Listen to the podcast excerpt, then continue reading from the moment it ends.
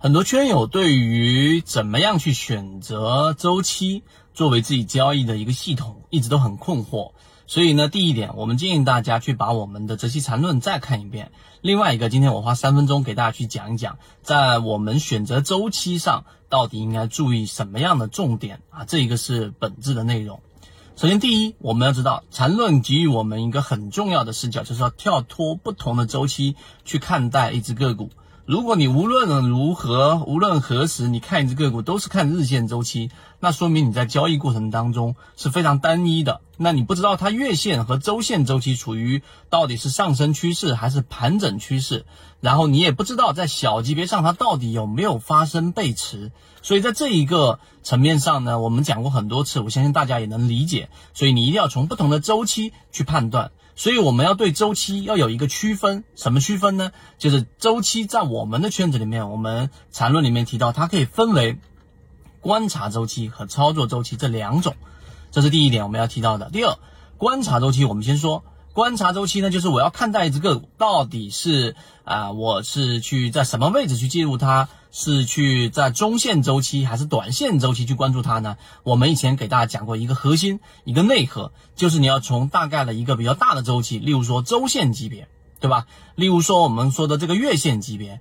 它是属于一个中枢的上移，就从一个中枢上移到另外一个中枢的这个中枢上移的阶段。在月线级别上，所以这是观察周期啊，这个是一个很核心的。例如说，我们再去做一只个股的判断，举个例子，它在日线级别已经形成了一个背中枢上的一个背驰，那么这种情况之下呢，什么时候我考虑去介入呢？第二个就是我们的操作周期，操作周期呢，我们可以这样说，我们用一个比较普遍的大家操作的这个周期来做一个例子。例如说，我的操作周期是一个日线级别的，对吧？我大概操作周期可以是一个周，在一个月之内频操作的这个频次大概是在两次到三次左右。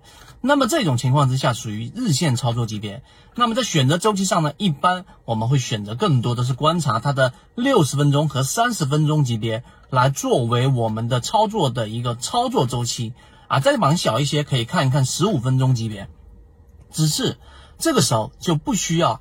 各位至少作为小学级别啊，那不需要再往下去找了。例如说，有人去看五分钟、三分钟级别，我们认为，如果对于缠论的模型你还不足够熟悉的话，就不要再往下拓展了。到十五分钟就已经差不多了。为什么？因为在交易过程当中，你要作为操作周期的时候，你如果是用到三分钟或者五分钟的时候，往往一根 K 线就往把它从原来的买点变成卖点。由原来的卖点变成买点，所以如果你不是那种高频次的想做 T 加零的交易的时候，就不要再往十五分钟级别以下去走了。这是我们给大家的第三个我们在操作级别、操作周期上的一个特点。